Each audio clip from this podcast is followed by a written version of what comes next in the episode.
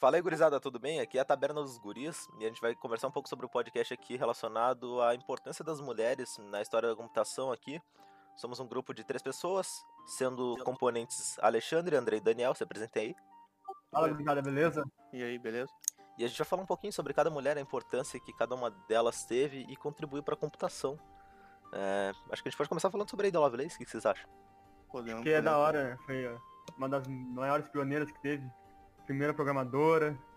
Filha coisas da do Lord Byron lá, o poeta. Grande poeta, né? Fez, fez até o, o nosso livrão aqui, o, o Dom Juan, da época. Ela que, que fez amizade também com Charles é, Babbage na época, né? Com a máquina analítica. Aham. Ela É. fez inúmeras coisas relacionadas a engenharismo militar, relacionada à Ela máquina traduziu um artigo, um artigo de engenharia militar italiano. Ah, ela também fez as próprias anotações, né? Ela fez uma classificação al- al- alfabética de A a G, conteúdo algoritmo da, da máquina analítica na época. Cara, uma coisa muito interessante que não é só da Ada Lovelace, como as outras também, todas elas tinham mais de duas formações em ensino superior. Pois É, é. eu, eu sei que a, a irmã Mary, ela Amém. tinha. Ela tinha. Ela era formada em ciência da computação, foi a primeira a conseguir o diploma nos Estados Unidos. Ser considerada doutora de ciência da computação. E, o- e o conceito dela era massa, né? Porque ela queria unir em si a, a computação com a educação. Uma didática de ensino relacionada ao computador, né? Que é o, o, o intuito utilizado atualmente, por exemplo. Como, como agora, a gente está utilizando o computador de forma didática.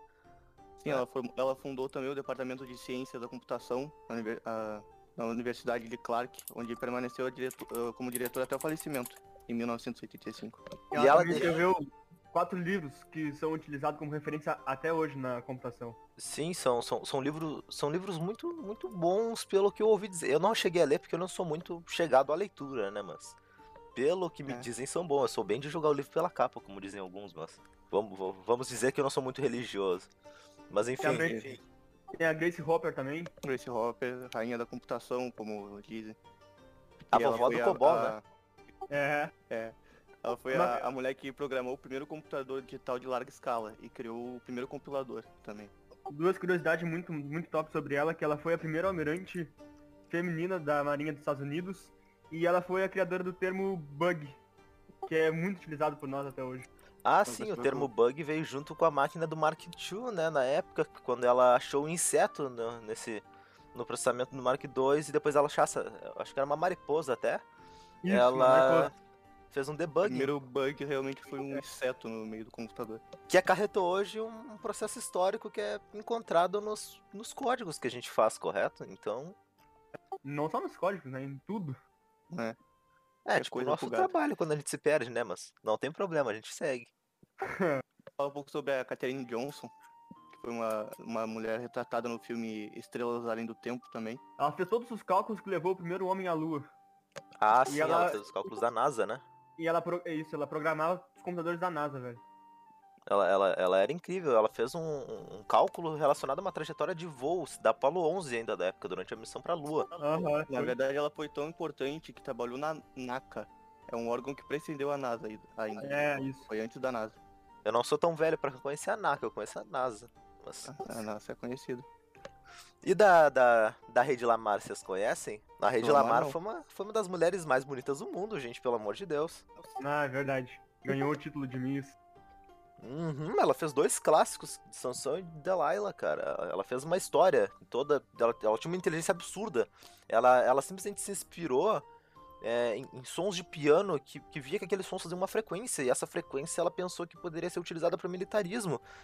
Ela, ela projetou praticamente um sistema que. Isso aí tá muito acima do- da, da minha, da minha capacidade. Não consigo entender. Na nossa capacidade. É, É. ma- Mas é sério, ela projetou um sistema que fez essa radiocomunicação mudar de sinal inúmeras vezes, cerca de 88, com a ideia que dificultasse para detectar esse registro. No caso, vamos supor, ela é- é- foi utilizada para orientação de mísseis torpedo. Hoje é utilizado esse mesmo sistema que ela criou para celulares, GPS, é, Bluetooth, até mesmo Wi-Fi, por exemplo. A mina, era massa, cara.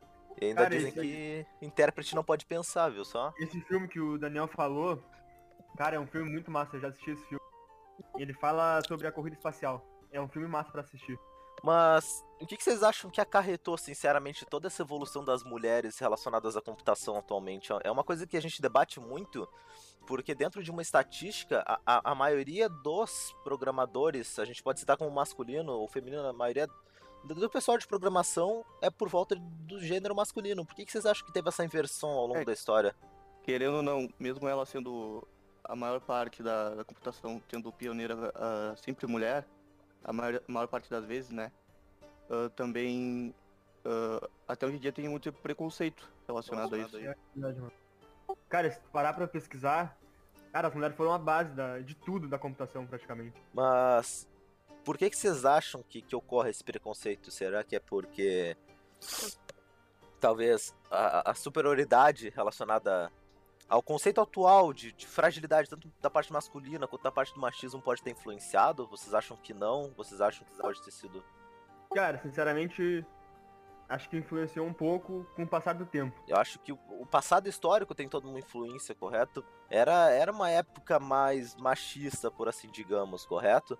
Então, por exemplo, mulheres sempre foram geniais ao longo da história. E elas eram Sim. sempre retratadas como bruxas, por exemplo. Sim, ah, eu acho também que ao longo do tempo fo- foram dando menos ênfase às mulheres, mesmo quando elas conseguiu construir algo muito significativo, tipo, construir alguma foi coisa né? significativa. É, sim, ah, foi muito significativo o que ela fez, mas meio que foram ah, não dando tanta importância. É. É aquele esquema, ao longo dos anos tiveram inúmeras mulheres, por exemplo, que tiveram projetos roubados por homens. Por exemplo, a Liz Mentor, por exemplo, ela, ela descobriu a fissão nuclear há muito tempo atrás. E ela, ela participava de um estudo de química, e quem acabou roubando é, esse, projeto científico e, e colocando é, é, de forma em que ficasse a, a, a ele em si o projeto foi um homem demorou anos para ser descoberto que ela realmente havia descoberto é, é, isso que ela haveria criado ainda na época do nazismo, por exemplo. Então é aquele negócio, as mulheres desde antigamente já possuíam um conhecimento muito grande. As mulheres em si sempre na realidade tiveram um conhecimento muito grande. Eu não, eu não posso dizer que possuíam porque sempre tiveram. Porém, essa, essa opressão sendo- em si. é, foi meio sendo oculto pela sociedade, conforme os anos foram passando. Sim, exato. Agora, por exemplo, a gente não tem tanta área de ativação na computação das mulheres, mas a gente vê que muitas das que são ativas são tão empenhadas, se não mais, quanto os homens, por exemplo. Com certeza. A gente não pode deixar de citar que esse tempo que fez, na realidade, esse avanço criado por essas. Por essa importância, no caso, dentro da história da tecnologia, acarretou o que a gente faz hoje, né? Acarretou o que somos hoje É verdade. Claro. A máquina analítica, a questão do ENIAC, o Mark I, o Astrazolf Berry Computer, o Univac, cara, tudo, tudo isso foi, foram pesquisas incríveis que eu não sei nem de onde é que eu começaria a pesquisar atualmente, pra ter uma ideia. O, o ENIAC foi um- um- uma estrutura completamente abordada por mulheres, foi algo de grande escala, foi o, o- o Mark I foi algo incrível, sinceramente, assim. Ah, eu acho que a gente ah, conversou sobre a base toda das mulheres pioneiras.